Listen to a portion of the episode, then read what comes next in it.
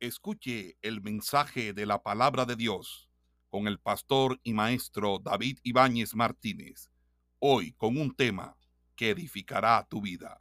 A iniciar la grabación eh, de esta enseñanza. Bueno, mis amados hermanos, hoy vamos a tratar el tema de guardar el corazón en, en tiempos de zozobra pública, en tiempos de temores públicos, en tiempos de miedos a causa o en ocasión de situaciones que afectan la estabilidad social o el orden social. En tales tiempos, mis amados hermanos, muchos corazones, hasta los mejores corazones, están demasiado inclinados a ser sorprendidos por un temor que los paraliza.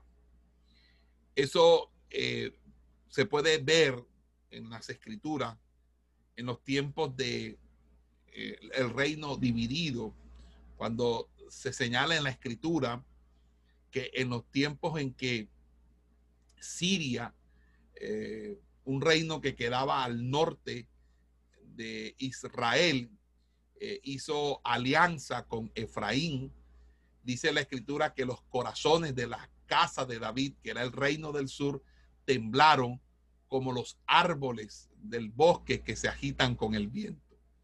Fíjense cuando hay señales atemorizantes en los cielos o angustia en los pueblos cuando estamos confundidos, como, cuando rugen las olas del mar o como cuando eh, estamos escuchando eh, truenos que caen muy precipitadamente cerca de nuestros hogares, eso nos produce cierto temor. Y en el texto eh, que acabamos de leer de Segunda de Corintios, Pablo nos enseña o nos dice claramente que el temor es algo natural porque él mismo lo sintió y lo expresó de manera eh, concisa en esa epístola porque él había sufrido muchas situaciones adversas y era alguien que siempre su vida estuvo en peligro y obviamente no podemos decir que jamás el apóstol Pablo tuvo miedo. Muy por el contrario, el hecho de ser hijo de Dios, el hecho de ser hombres de Dios, hombres de altar, no significa que nosotros en algún momento no tengamos temores. Por eso el apóstol Pablo dijo, de fuera conflictos, de dentro temores. Pero hermanos míos, quiero decirles algo acerca de esto en las escrituras. Nosotros tenemos que tener la mejor disposición, porque la Biblia nos enseña en el Salmo 120, eh, perdón, Salmo capítulo 27, verso 1. Jehová es mi luz y mi salvación. ¿De quién temeré? Jehová es la fortaleza de mi vida por qué he de atemorizarme. Nosotros podemos y tenemos todo el derecho de sentir temor. Por ejemplo, cuando somos amenazados, cuando alguien nos chantajea, cuando alguien mm, eh, dice que nos va a asesinar, nos va a matar, nos amenaza, cuando alguien quiere hacernos daño, cuando, cuando vemos a alguien a disparar un arma de fuego cerca de nosotros cuando vemos de pronto un peligro de un animal o un peligro de un accidente. Todos nosotros tenemos todo el derecho y nos asiste la razón como seres humanos de tener temor en nuestro corazón, como tener temor de que alguien cercano a nosotros se nos infecte del COVID-19, que alguien cercano a nosotros tenga que padecer la enfermedad o no solamente esa enfermedad, cualquier contingencia de la vida. Así que eso de tener temor no es en sí un pecado. Creo que el pecado se encuentra cuando nosotros nos esclavizamos de ese temor. Es decir, cuando nosotros empezamos a actuar bajo la inspiración o bajo el, lo que la influencia de ese temor.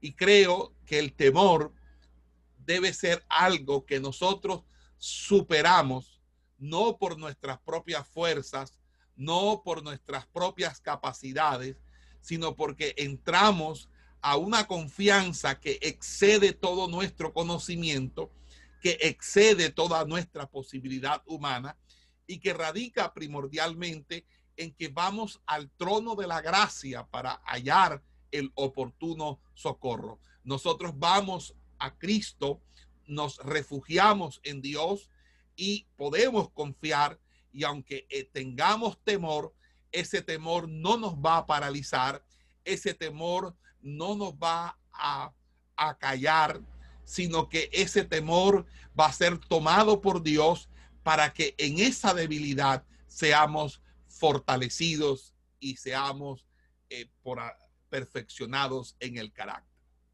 Entonces, mi, mi hermano, ah, mi amado hermano, nosotros tenemos que entender que los juicios de Dios no son para los creyentes.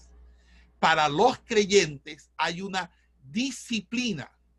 Dios disciplina a los creyentes, pero los juicios del Señor, los juicios por a causa del pecado, son para los impíos. Si uno va a la Biblia, a Levíticos capítulo 26, verso 36, dice la escritura, infundiré en sus corazones tal cobardía en la tierra de sus enemigos, que el sonido de una hoja que se mueva los perseguirá y huirán como ante la espada y caerán sin que nadie los persiga. Mire hermano, qué cobardía debe sentir todas aquellas personas que huyen al sonido de una hoja. Una hoja que al sonar puede producir una, una especie de melodía natural, un sonido agradable, no terrible, pero para una conciencia culpable, para alguien que se encuentra sumido en el pecado, ese silbido de las hojas es como tambores y trompetas de catástrofes que se avecinan contra él. La Biblia dice que huye el impío sin que nadie lo persiga, pero el que confía en Dios reposa quietamente. La Biblia enseña en segunda de Timoteo capítulo 1 versículo 7 que Dios no nos ha dado espíritu de cobardía, sino de poder, de amor y de dominio propio.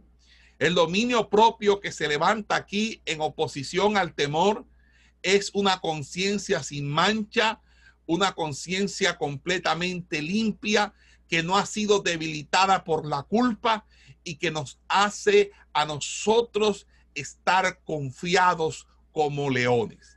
Amados hermanos, sé que un creyente no podemos decir que no tenga temor, como la Biblia habla, que Dios dice que el monstruo llamado Leviatán fue creado sin temor, pero todos nosotros tenemos ese temor natural y hay muchas cosas que pueden causarnos a nosotros perturbaciones en nuestro, en nuestro interior, que pueden causarnos inquietudes de conmovernos internamente.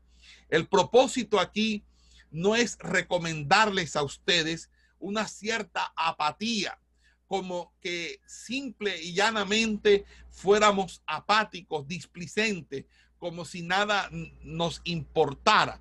Es que en cierta manera el temor es ocasionado por una preocupación, algo que ya inicia a ocupar nuestra mente sin que realmente haya que hacer algo al respecto.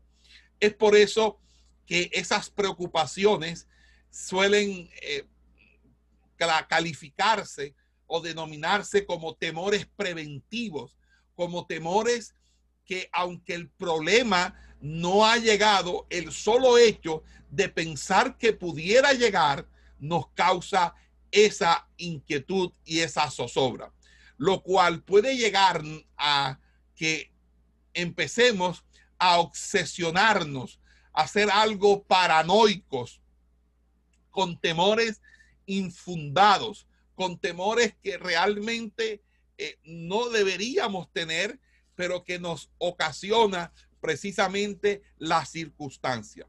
Hoy nuestro país vive una situación muy convulsionada. Primeramente, hemos venido de más de cuatro meses, ya 120 días, donde todo el mundo ha mermado su movilidad, donde las ciudades han estado incomunicadas, los aeropuertos cerrados, cuarentena para todo el mundo, en especial a los mayores, y todo esto puede ocasionarnos cierto pesimismo, cierta nostalgia, que nos pueden afectar nuestra salud mental y mucho más si usted no tiene a Cristo como Señor y Salvador. Pero permítanme y hablo un poco acerca de este tema en cuanto a la situación en particular de los creyentes. Nosotros los creyentes, en medio de esta circunstancia, de esta situación que ha afectado el orbe mundial, hemos, hemos optado algunos de introducirnos con mayor propiedad, con mayor arraigo, con todo el tiempo a nuestro favor en esta búsqueda de Dios, de anhelar su presencia en nuestro ser y de entender que esto no es más que el cumplimiento de una palabra profética muy segura que ha venido gestándose, que ha venido cumpliéndose al pie de la letra y que, de, y que nos ha mostrado a nosotros que todo está eh, en las manos de Dios, que todo está bajo el control de Dios. Así que tenemos que confiar en Dios, apelar a su misericordia, mantenernos bajo el abrigo de ese altísimo, escondernos en el hueco de su mano, estar cobijados bajo la sombra de sus alas tenemos hoy más que nunca que afianzar nuestro conocimiento, nuestra disciplina en hábitos devocionales y sobre todo, mis amados hermanos, la fe. Porque cuando venga el Hijo del Hombre hay una pregunta, ¿será que hallará fe en esta tierra? Tenemos que creer. Tenemos que creer y hay que creer lo que Cristo puede hacer. Hay que creer lo que Cristo está haciendo hay que creer lo que Dios ya ha hecho. Hay que creer en lo que Dios hará. No podemos darle cabida a la incredulidad. No podemos darle cabida al escepticismo, porque si usted le da cabida a la incredulidad, al, al escepticismo, eso traerá duda en su corazón y el temor proviene de las dudas proviene de todo aquello que vulnera su fe, que debilita su fe, que achica su fe. Es necesario nosotros tener un combate permanente para que los pensamientos, las semillas, sobre todo los dardos de fuego del maligno, no incineren nuestra fe, no saboteen nuestra fe, no la escandalicen, no la estropeen, no hagan que se dé un tropezadero por la fe. Al contrario, tenemos que apelar a la fe porque la escritura dice que el justo por la fe vivirá. Nosotros tenemos que creer en Dios, debemos creer en sus profetas, debemos creer en los hombres de Dios, los que Dios ha levantado con un ministerio, con un llamado, con una señal, con una visión, con un propósito. Debemos creer a lo que la palabra enseña como norma superior de fe y conducta. Debemos creer a lo que los principios bíblicos han ministrado a nuestro corazón. No importa si otro se desbarata, no importa si otro olvida el pacto, no importa si otro ya no le interesa la iglesia, no importa si los demás se burlan, no importa si los demás le dan la espalda a Cristo, no importa si los demás niegan al Señor, no importa si los demás van al mundo, usted, su compromiso, su principio, su esencia y su naturaleza lo llevan a postrarse de rodilla, a clamar a Dios, a estar en la búsqueda de su presencia, a intimar con Dios, a leer apasionadamente la escritura y sobre todo a guardar su corazón. Amén. Amén. Gloria. Aleluya. Nosotros tenemos que guardar nuestro corazón de algunos temores que nos han hecho daño. El temor de la timidez y el temor de la confianza en nosotros mismos. Amados hermanos, usted puede tener muchas personas que no crean en usted, que pongan en tela de juicio su ministerio, su llamado, su conversión, su propósito, su destino. Personas contrarias a usted que estarían contentas, que estarían alegres, que harían fiesta si usted declinase, si usted simplemente fuera destruido. Pero lo que usted no se puede permitir, amado hermano, es no tenerse confianza, no tener confianza en usted mismo. No estoy hablando aquí de narcisismo. No estoy hablando aquí de ser autosuficientes. Estoy hablando aquí de tener una autoconciencia de lo que Dios está haciendo en su vida, de ser claros en todo aquello que Dios ha venido trabajando en su carácter para guarecerlo en santidad y obediencia para Él. Usted tiene que ser consciente de qué es lo que usted ha avanzado en el Señor de ser autocrítico, de entender y señalar claramente, porque su conciencia lo hace, en qué aspectos todavía usted necesita remodelar su carácter, necesita que el Espíritu Santo trate con usted, que necesita que realmente rendir esas áreas todo aquel que no quiera rendir sus áreas, todo aquel que quiera simple y llanamente pasar de agache, todo aquel que simplemente no quiera someterse a Dios, nunca, jamás podrá ver la manifestación de una transformación verídica en su vida.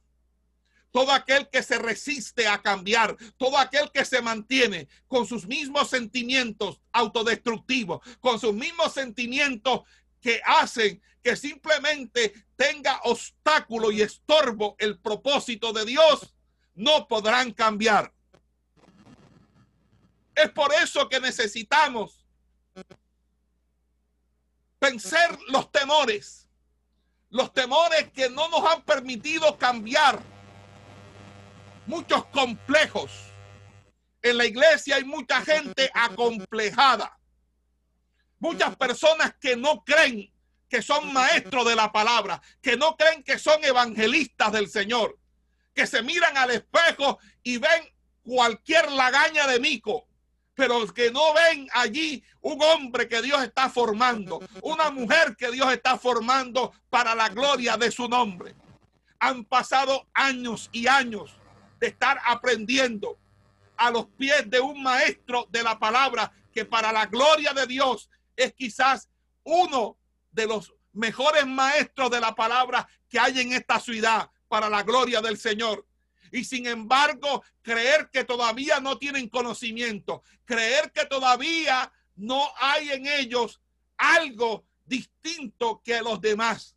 Esa falta de confianza, esa falta de firmeza, se nota cuando van al mensaje, se nota cuando van a la predicación. Se nota cuando asumen responsabilidades. Los atemoriza. Creen que no pueden hacer las cosas, se bloquean. Y, y mientras otras personas que quizás no tienen formación, no tienen principios, pero que sí, sí tienen un orgullo propio, que sí tienen una autoexcesiva confianza, hacen para mal para guiar a otros a las mentiras, a los engaños, a sus artimañas. Se apoderan de la imagen visual, se empoderan de la cámara y se vuelven ciertamente habilidosos, carismáticos, pero que son nubes sin agua, que son personas sin principios, sepulcros blanqueados. Pero ¿dónde está el varón de Dios? ¿Dónde está la varona de Dios? Atemorizado, porque ha escuchado que Siria hizo alianza con Efraín y no se da cuenta que nosotros tenemos que reafirmar nuestra identidad en Cristo y tomar valor de quienes somos en el Señor, que no ha sido en balde, que no ha sido un despropósito es haber sido instruido bajo los pies de Gamaliel, que no ha, ha sido en balde haber tenido celo, porque todo esto lo dice Pablo y lo dice en medio de su defensa y lo dice porque él sabe que es una persona estructurada en la doctrina. Era alguien que podía sentar pleito en una sinagoga delante de los rabinos que habían allí porque había sido preparado para el Señor. Es tiempo de que asuman su mayoría de edad. Es tiempo de que ya estén fuera de la sombra del pastor David. Es tiempo de que ustedes sean los que Dios les ha mandado hacer. Liberen su potencial. No estén siempre como niños acobijados tienen que tener en claro que deben matar los temores que hacen que no sean independientes, que no sean autónomos. Yo no los estoy llamando a la rebeldía, no los estoy llamando a la desobediencia, no los estoy llamando a que me desconozcan, yo no estoy llamando a que ustedes abran toldo aparte, les estoy diciendo que quiero verles predicar con autoridad, que tomen las banderas con autoridad, que enseñen con autoridad. Ya es el tiempo y ha llegado la hora de que el Goel no sea mirado como la pequeña iglesia, como la minúscula iglesia. Sí, somos pequeños, pero a Dios le plació a esta manada pequeña, a este remanente pequeño, entregarle el reino. Somos los cabezas, somos los que lideramos solo somos la vanguardia. De aquí salen las directrices, de aquí salen los direccionamientos, porque Dios te llamó a cosas grandes y a cosas extraordinarias, cosas que si Dios te contare, ni siquiera tú mismo te lo creerías, porque Dios quiere que tú elimines tanto complejo, tanta pequeñez, que elimines tantas cosas que han hecho daño a tu vida. Sama y akenda rishka turoboika nere shaturia kimishkaraya no hamia. Arura que te shoa. Iskaya shoya mandía tishkalai mirei tuteca. A mí no interesa si tú no crees, pero yo sí creo yo sí creo. Yo sí creo que Dios está haciendo algo. Lo están viendo mis ojos. Los testimonios de iglesias que están siendo impactadas. De ministros que han retomado el ayuno y la oración. De personas que se han levantado en el Dios. Y apenas estamos comenzando, mi hermano. No podemos hacer caso a la mentira de Satanás que quiere acordarte de los pecados pasados, de tus errores cuando eras perseguidor de la iglesia, cuando hablabas tonterías, cuando te portabas infantilmente. Eso a mí no me interesa. A mí no me interesan los errores de ustedes, los líderes que están alrededor mío. A mí me interesan lo que están haciendo hoy. Y hoy ustedes están enseñando a muchos pastores, a muchos pastores, están enseñando a muchas personas. Ya hay un grupo de 100 personas que están siendo enseñadas. Y quiero que ustedes entiendan eso. Porque esto es un mensaje. Porque no estamos en el tiempo de los temores. No, no, no. Esta iglesia no nació cuando la tierra tembló. Esta iglesia no es una iglesia para gente que va con cobardía. Amén. Los cobardes se van, huyen. Los valientes hacen frente a la batalla. no se distraiga. Venza esa falta de confianza. Que usted tiene deficiencias en esto aquello, pues supérala. Haz una lista, di, bueno, yo tengo mala ortografía. Haz un curso de ortografía. Yo tengo este problema, pues hagamos entrenamiento en eso. Que hay situaciones, no, que la tecnología, aprendamos tecnología. Pero aquí no debe haber excusa para no hacer el trabajo de Dios. Si hay algo que ha enseñado esto y que Dios lo tuvo que hacer, es que la iglesia le había dado la espalda a la tecnología. La iglesia había satanizado la tecnología. La iglesia no quería la tecnología y la iglesia estaba quedando rezagado a los, al siglo pasado cuando la sociedad está en un siglo diferente. Y nosotros no estamos cambiando doctrina. Y nosotros no estamos cambiando principios. Y nosotros no estamos haciendo.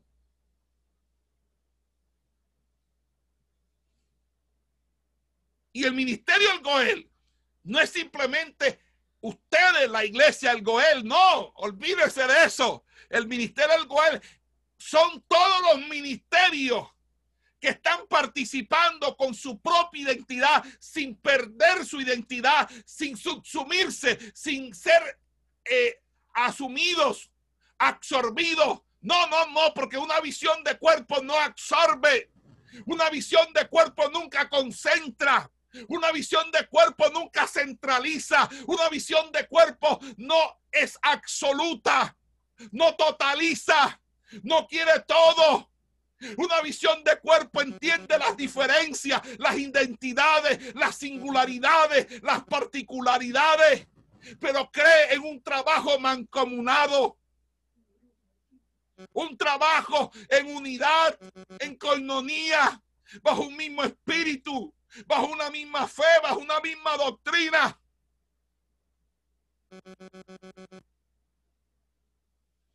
Hemos sido llamados Gloria sea al Señor para cosas extraordinarias.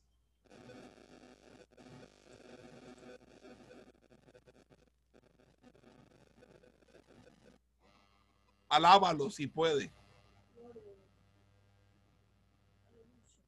Necesito hacer una pequeña pausa.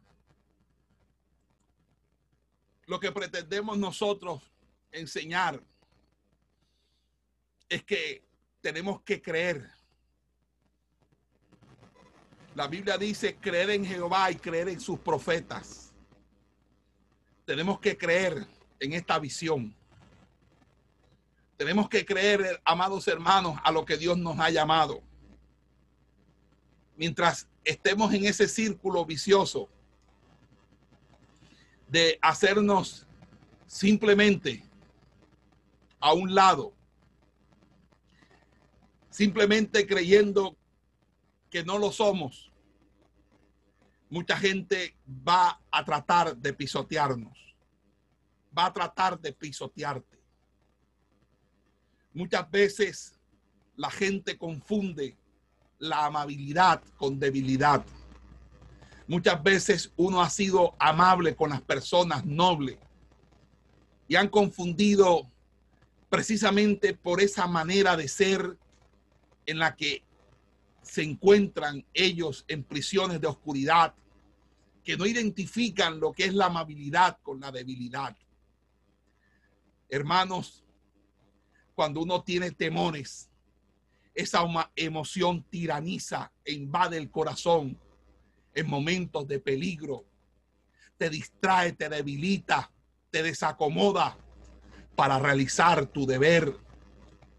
Y te puede llevar a utilizar medios ilegítimos, medios abusivos, criminales inclusive, porque te has atrapado en actitudes que no son las que corresponden. Mire la actitud de aquel que se le dio el talento. Aquel que se le dio el talento, se le preguntó qué pasó. Y dijo, no, tuve miedo porque sé que eres un hombre que cosechas de donde no siembras. Empezó a hablar mal de su propio amo. Amados hermanos, mucha gente por temor, por sus complejos, por sus situaciones, actúan de manera equivocada y errada. Yo estoy invitando a todos los hermanos de esta iglesia y a los que no son de esta iglesia, pero que entienden que este es un, un ministerio que va más allá y trasciende más allá de las cuatro paredes y que no está casada con iglesia alguna, sino con el cuerpo de Cristo en su integralidad y bajo el respeto del llamado que cada Dios, que cada uno de ustedes le ha hecho Dios a que trabajemos. Y estoy haciendo esa invitación, aunque algunos la puedan rechazar, aunque algunos ya la hayan rechazado, pero vuelvo a insistirle, amados hermanos, les invito a que trabajen, porque hay mucho trabajo en este lugar. Hay mucha mies y poco obrero. Hay muchas cosas que hacer y no tenemos las suficientes manos para hacerlas.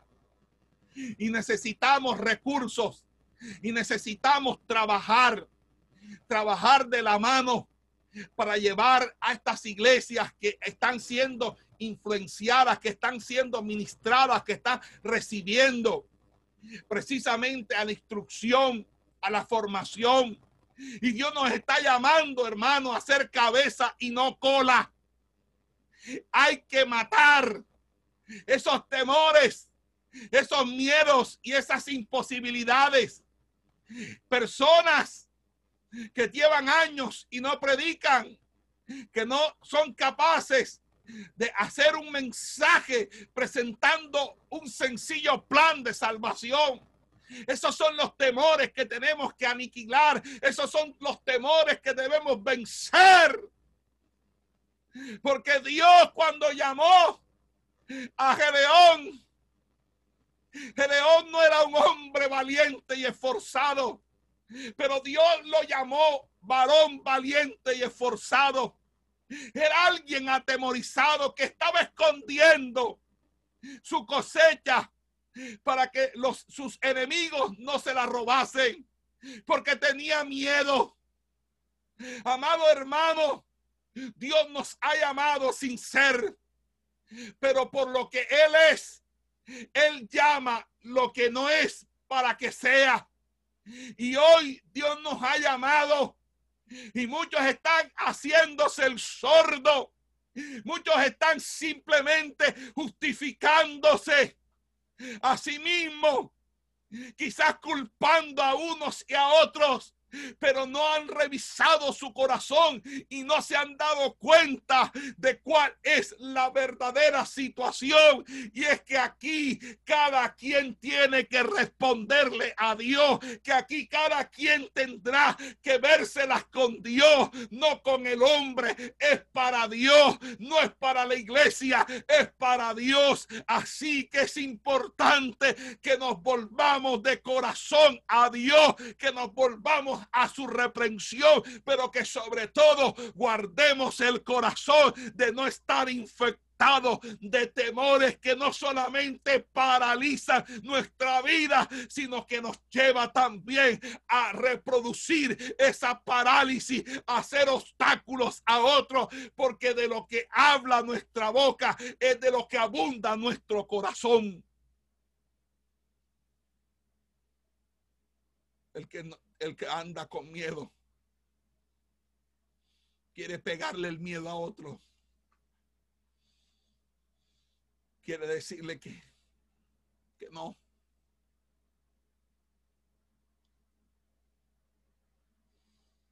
Amado hermano, quiero dar unos argumentos bíblicos, teológicos, como usted quiera llamarlo.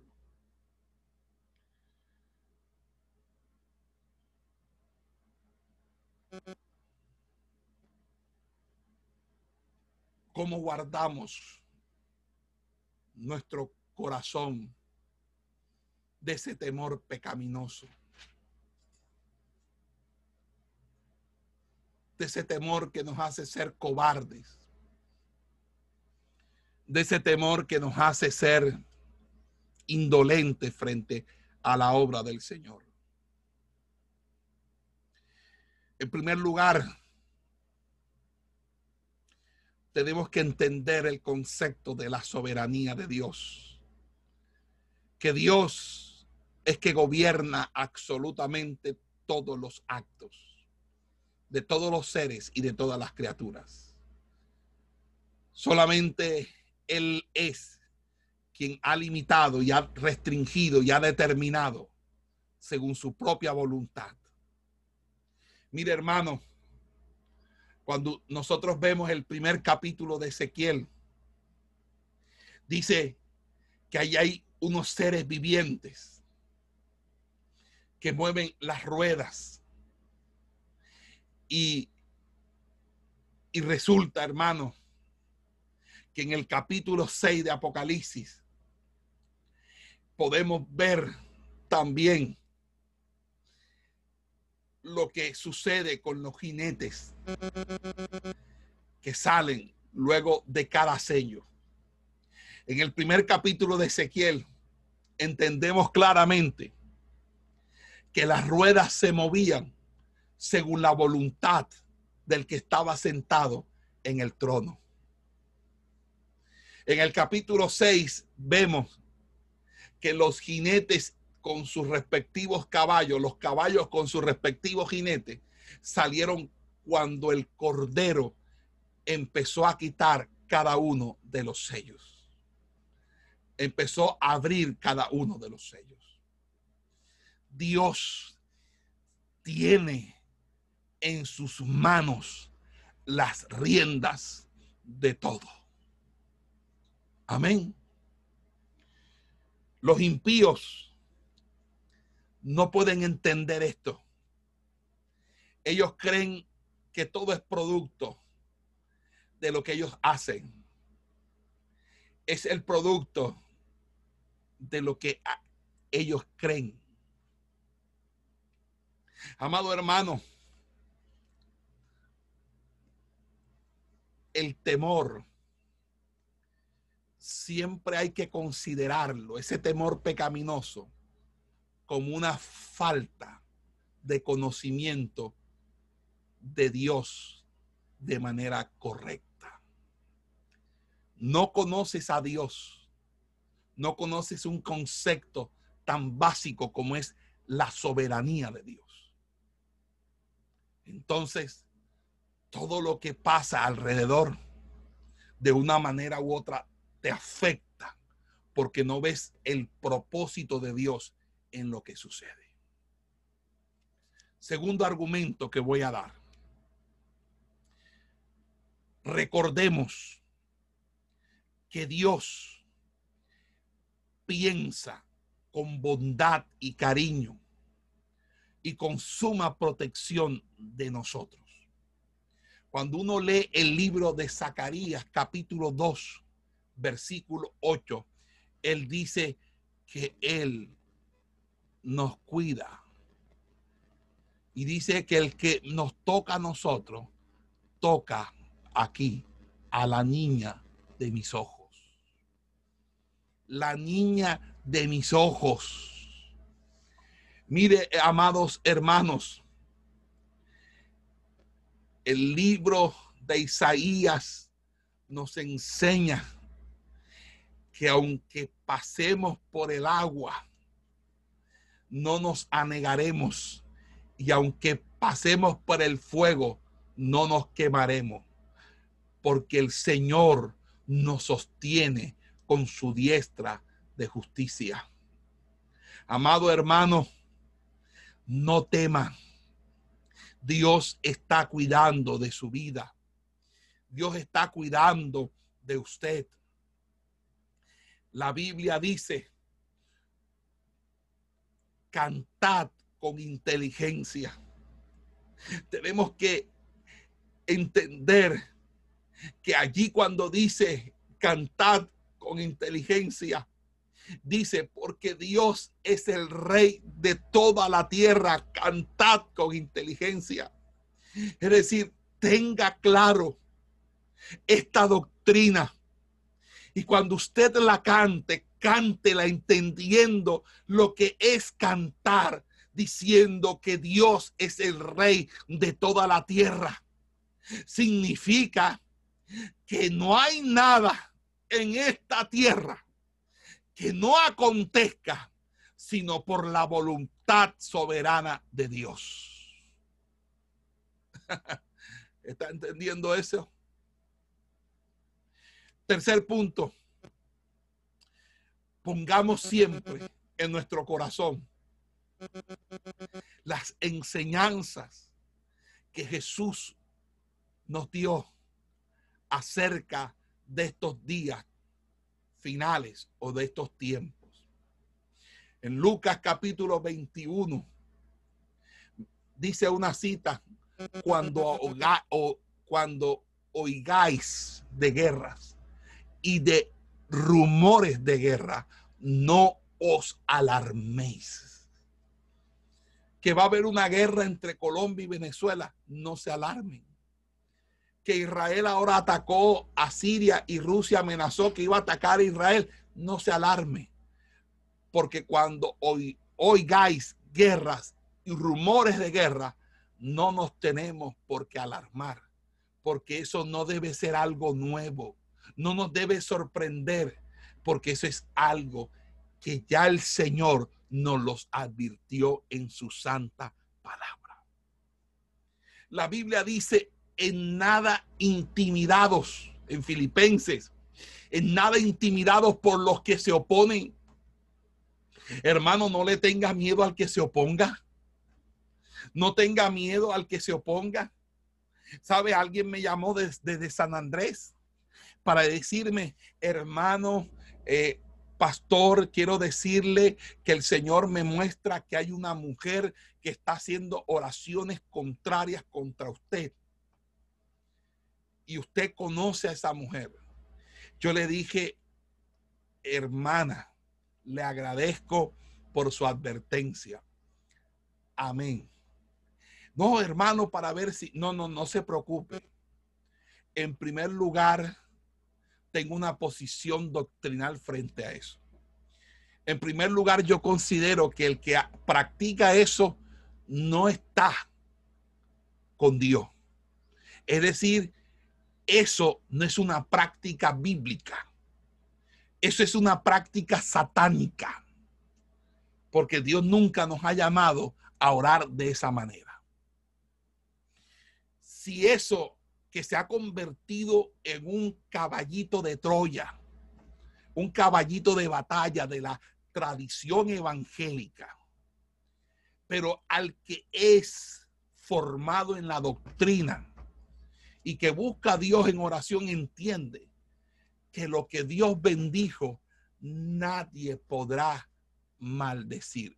¿Cómo yo voy a pretender decir que lo que a mí me acontece es porque me están haciendo oración contraria. Entonces, ¿dónde está el trato de Dios y a dónde me está conduciendo mi relación personal con Dios? Él no lo está, Él no está acaso direccionando mi crecimiento. El Espíritu Santo no me está formando entonces para yo que creer que e, en esto, en el que yo he dado autoridad, le he dado, le he dado mi sumisión al Espíritu Santo para que Él actúe en mi vida. Yo voy entonces a pretender que Él se va a dejar sabotear este proceso en mi vida porque alguien que con sus malos sentimientos, su egoísmo, su celo, envidia, no sé qué tendrá.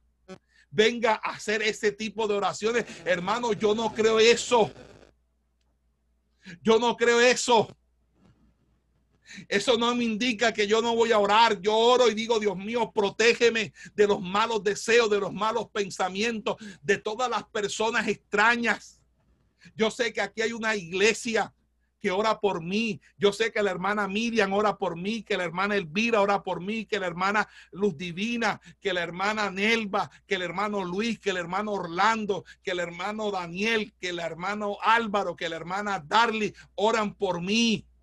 Y siempre piden por mi salud, que siempre piden para que me vaya bien.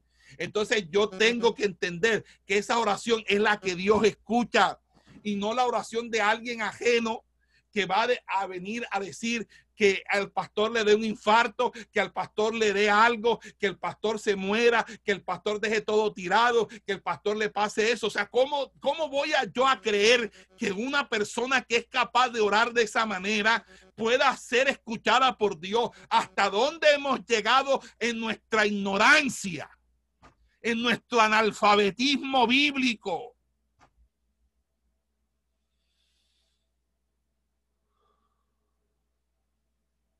¿Cómo vamos a pretender creer eso?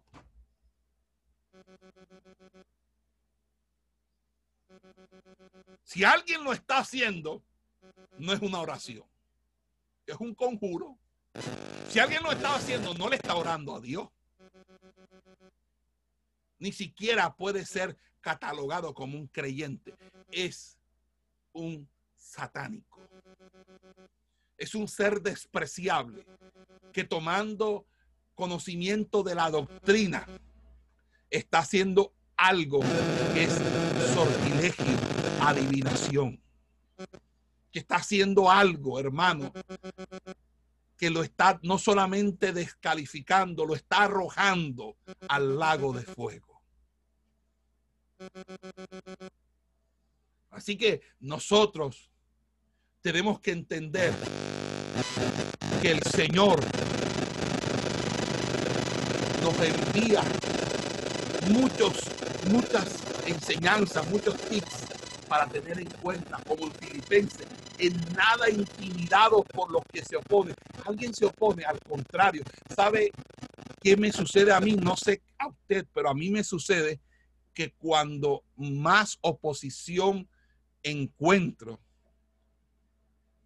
más firme me pongo en la tarea de lo que estoy haciendo. A mí me gusta el combate, a mí me gusta la lucha. Yo soy un hombre de combate, soy un hombre de guerra. A mí me gusta combatir, me gusta, amén, combatir. Porque cuando uno combate, Amén. No me gusta la pelea, no me gusta la grosería, no me gusta la plevedad, no me gusta eh, eh, eh, la violencia. Yo estoy hablando aquí espiritualmente. A mí me gusta saber de que las personas se oponen porque significa, eso es una señal de que Dios está con nosotros.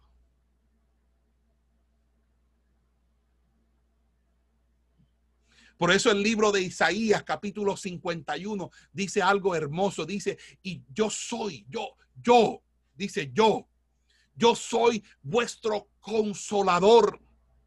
¿Quién eres tú para que tengas temor del hombre que es mortal y del hijo del hombre que es como heno? Y ya te has olvidado del Señor tu hacedor.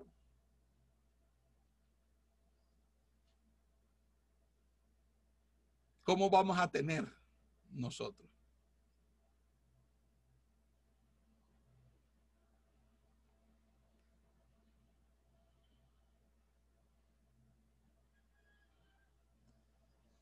Amén. ¿Cómo vamos a tener nosotros? No, amado hermano, eso no es así. Nosotros no podemos tener temor del hombre. No, son criaturas. Nuestro temor debe ser Dios. Ese sí debe ser nuestro temor reverente. Cuatro, cuarto argumento, voy para un cuarto argumento. Recordemos, mis amados hermanos,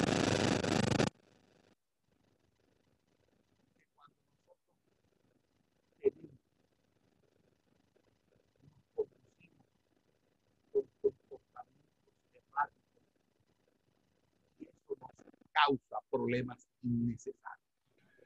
No se está escuchando bien.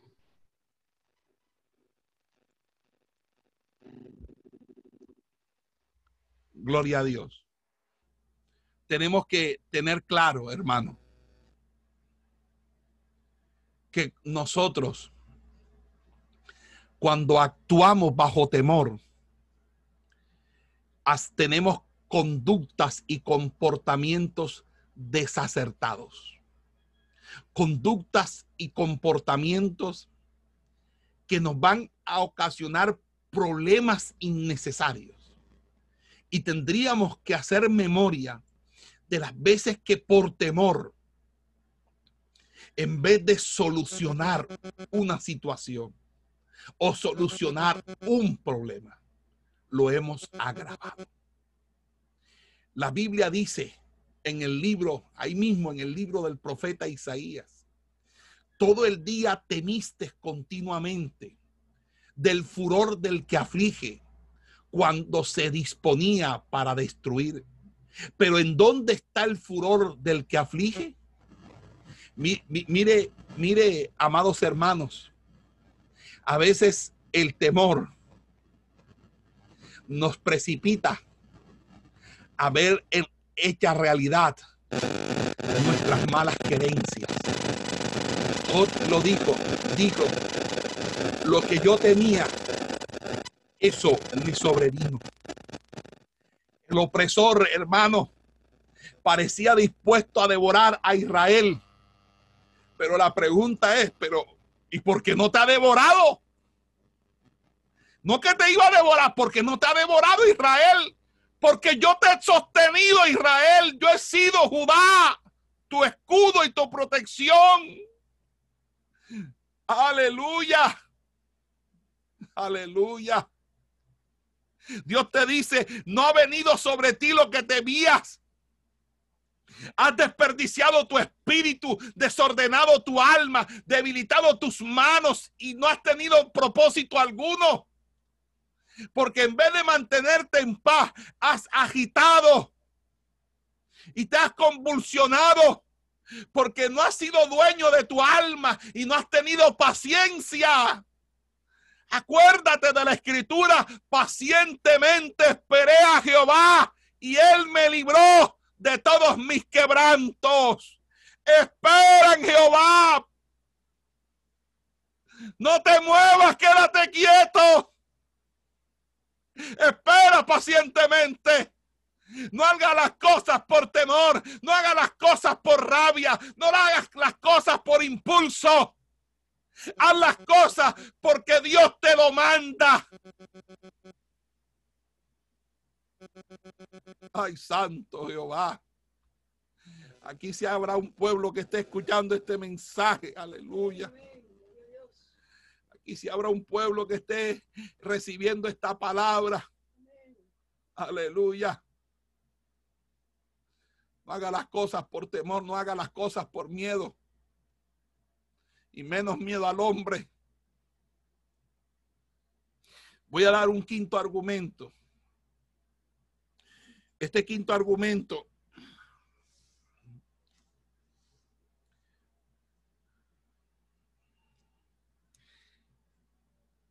quiero decir lo siguiente.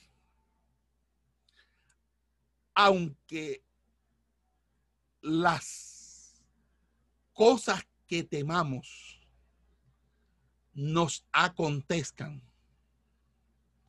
hay más mal en nuestros propios temores que en aquello que tememos. No solo porque el menor mal del pecado es peor que el mayor mal del sufrimiento, sino porque ese temor pecaminoso es en realidad peor que la condición de la cual tenemos tanto miedo. El temor es una emoción que se multiplica y atormenta, representa los problemas mucho, presenta los problemas mucho más grandes de los que son, mucho más, mucho más abismales de los que son. Y eso tortura el alma y causa mayor sufrimiento. Es una tortura. Mire, cuando Israel estaba frente al Mar Rojo, clamaron y tenían temor hasta que dieron un paso dentro del agua y dice la escritura que se abrió el mar. ese mismo mar que creían en, que ellos se iban a ahogar porque tenían el mar al frente y tenían de a espaldas el ejército de, de Faraón que venía contra ellos. Y entonces ellos tenían temor de ahogarse. Pero cuando ellos caminaron, se abrió el mar, ninguno se ahogó. Y eso es lo que nos sucede a nosotros, amados hermanos. Que nosotros nos produce más, más daño los temores que tenemos que las mismas vicisitudes que afrontamos. Y necesitamos, eh, amado hermano, entender lo que dijo el profeta Isaías, no temas porque yo te redimí. Te puse por nombre, mío eres tú. Cuando pases por las aguas, yo estaré contigo. Y si por los ríos no te anegarán, cuando pases por el fuego no te quemarás, ni la llama arderá en ti. Esa es la palabra. Esa es la palabra que nos debe alentar cada día, amado hermano. No hagamos caso a los temores. Combatamos los temores. Porque el perfecto amor echa fuera el temor. Perfeccionémonos en el temor de Dios, en el amor de Dios. Busquemos a Dios en intimación. Sexto argumento, mis amados hermanos. Deberíamos consultar todas esas promesas que hay en la Biblia para que nosotros afiancemos y, nos consolemos en todo momento en que, en que sintamos de alguna manera peligro en nuestras vidas. Porque la Biblia dice que a los que han amado a Dios, todas las cosas nos ayudan a bien. Dice el libro de Eclesiastés, aunque el pecador haga mal cien veces y prolongue sus días, con todo, yo también sé que les irá bien a los que a Dios temen. Qué hermosa esa palabra, amén. Aunque el pecador haga mal cien veces y prolongue sus días, con todo yo también sé que les irá bien a los que a Dios temen. Hermano, solamente confiemos en las promesas del Señor. Esa es la palabra. Es la palabra en nuestra mente que debe ser el antídoto cuando vengan los pensamientos de derrota. No, yo no voy a pensar en esto. Yo voy a pensar en, en esto en, aquello no lo voy a, voy a pensar en esto, en esta promesa que Dios me ha hecho. Amén. Séptimo argumento que voy a, a exponer sobre esta situación.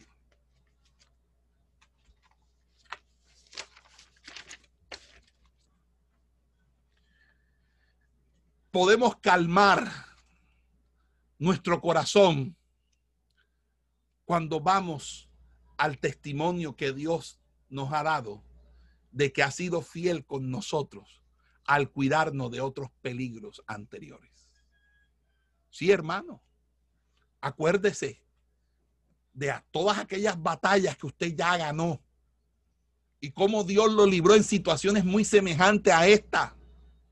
La Biblia dice que Moisés rogó y dice, Perdona ahora, en número dice, perdona ahora la iniquidad de este pueblo según la grandeza de tu misericordia y como has perdonado a este pueblo desde Egipto hasta aquí.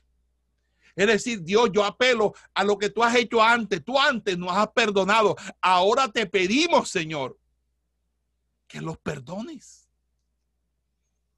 Porque Dios nunca se acorta su brazo para salvarnos para rescatarnos. Busca, cuenta tus días y trae a tu corazón sabiduría de cómo Dios antes te libró de muchos peligros y de muchas pruebas. Octavo, octavo argumento. cuando estamos con temores por peligros, por lo que sea, deberíamos nosotros pensar que hay en nosotros una satisfacción porque estamos caminando en obediencia y en santidad. Es decir, si usted está caminando en obediencia y santidad y hay alguna situación, usted tiene que entender que si usted lo está haciendo bien, cualquier cosa que pase es porque Dios la va a permitir que pase. Y no es porque alguien lo quiera, quiera que pase. No. La Biblia dice en primera de Pedro 3.13, una pregunta que hace, que hace el apóstol Pedro ahí, dice, ¿y quién es aquel que os podrá hacer daño si vosotros seguís el bien? Cuando usted está bien delante de Dios, pues cada vez que usted peca, usted le abre puertas al enemigo para que el enemigo reclame sobre usted. Pero si usted ha cerrado las puertas al enemigo, ¿quién? Si algo pasa es porque el Señor lo permite. La Biblia dice que nosotros, y lo vuelve a decir Pedro, debemos encomendar nuestras almas al fiel creador y debemos hacer el bien. Amado hermano, nosotros tenemos que entender que la justicia del Señor es una coraza que nos, nos, eh, nos evita el peligro de que cualquiera pueda hacernos daño. Cualquiera no nos puede hacer daño. Es al que Dios permita, mi hermano. Y si Dios lo permite es porque algo bueno va a salir de todo eso. ¿Me está entendiendo, hermano? Ok. Vamos al noveno, al noveno argumento. El noveno argumento dice, que cuando nosotros ah, eh, eh, tengamos esos tiempos de temor, debemos guardar nuestro corazón, rociando nuestra conciencia con la sangre de Cristo para limpiarlo de toda culpa. Porque es la culpa sobre nuestra conciencia la que hace que nuestros espíritus se acobarden y se ablanden. El libro de Proverbios dice, el justo está confiado como un león. Amén. Por eso cuando, cuando Caín, Dios lo reprendió, le dijo, le dijo Caín, le dijo Caín, entonces va a pasar que cualquiera que me hallare me matará. Entonces, el Señor, Dios le, le hizo una, una marca a Caín y esa marca de Caín es una marca que, que traía una maldición peor. Entonces Caín se fue tranquilo porque sabía que con esa señal nadie se atrevería a matarlo. Mire, hermano, cuando Herodes, cuando Herodes asesinó a Juan el Bautista y empezaron a decir que Jesús estaba haciendo muchos más discípulos, él tuvo temor de Jesús. Y, temó, y, y tuvo temor de Jesús porque él se sentía culpable de la muerte de Juan el Bautista. Cuando usted se siente culpable, hermano, eso es un fantasma que le camina a usted siempre. Décimo argumento. Ya estoy por terminar, hermanos. Gloria sea al Señor. Voy a solamente dar un, un, eh, un aspecto, no voy a dar los tres, solamente este. Nosotros tenemos que ejercitar nuestra confianza en Dios. Porque el salmista decía, en el día que temo, yo en ti confío. Salmo 56, 3. Cuando se levante alguna tormenta, hermano, tenemos entonces que decir, hay que volvernos a la confianza en el Señor. La Biblia dice en Isaías 26, 3, tú guardarás en completa paz aquel cuyo pensamiento en ti persevera porque en ti ha confiado. Hermanos, cuando estamos en tiempos de necesidad, nuestra confianza se debe volcar a una vida sosegada de oración, de entrega a Dios, para que sea Dios el que obre. Amén. Eh, argumento número 11. Cuando nosotros nos encontremos en situaciones de temor general, generalizados en la población, tenemos que priorizar que nuestro trabajo, que nuestra misión es primeramente honrar nuestra fe cristiana y no el de asegurar nuestra vida personal o el de, o el de tener nosotros seguridad personal. Mire, amado hermano, muchos eh, se, se, preguntan del ejemplo de Nemías. Nemías, ¿qué hizo eh, eh, Nemías cuando supo que muchas personas le podían hacer daño y lo podían asesinar por lo que estaba haciendo? Nemías capítulo 6, verso 11 dice, un hombre como yo ha de huir. ¿Y quien que fuera como yo entraría al templo para salvarse la vida?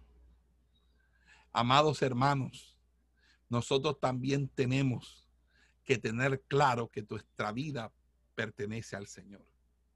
Y si nuestra vida pertenece al Señor, no podemos por temor anteponer nuestra seguridad personal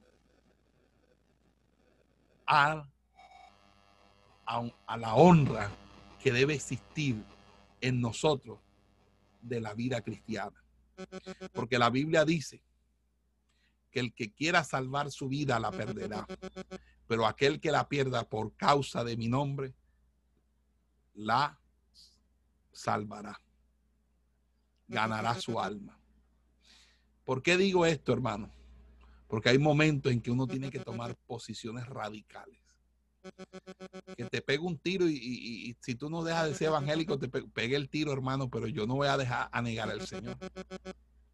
No, no, este, eh, para que usted no me pegue el tiro, yo voy a decirle a usted que voy a negar al Señor, pero después de cuando usted se vaya, voy a decir, Señor, perdóname, pero tú sabes que yo lo hice para que no me mataran. Yo creo que en cierta manera puede resultar bastante paradójico este ejemplo que estoy colocando, muy, muy humorístico.